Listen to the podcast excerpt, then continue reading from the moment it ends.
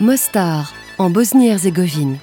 Dans le bâtiment Lot suisse, les membres de l'équipe préparent la journée.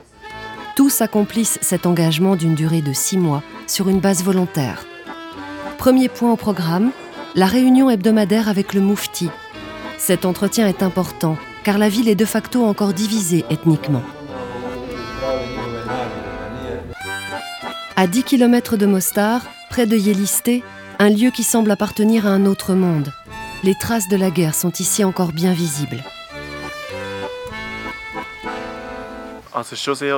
D'un côté, il y a les habitants de la vieille ville qui semblent être heureux, et de l'autre, ces lieux de vie abandonnés, des maisons détruites par la guerre. Ce contraste est impressionnant et très émouvant. Changement de lieu. Trébigné, en République serbe, à la frontière avec la Croatie. La deuxième équipe LOT suisse est stationnée ici. Les équipes LOT représentent le dispositif d'alarme anticipée de l'EFOR. Elles sont en effet en contact direct avec la population. Nous quittons Trébigné pour nous rendre à la campagne.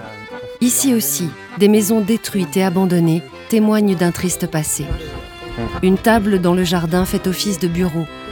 Les échanges avec la population permettent à l'équipe suisse d'obtenir de précieuses informations.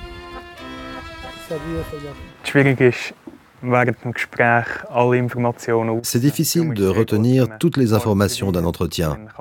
Il est donc important d'être à deux pour pouvoir passer en revue ce qui a été dit, afin notamment de séparer les informations importantes de celles qui ne le sont pas. Les informations recueillies sont consignées dans les rapports quotidiens à l'intention de l'EFOR.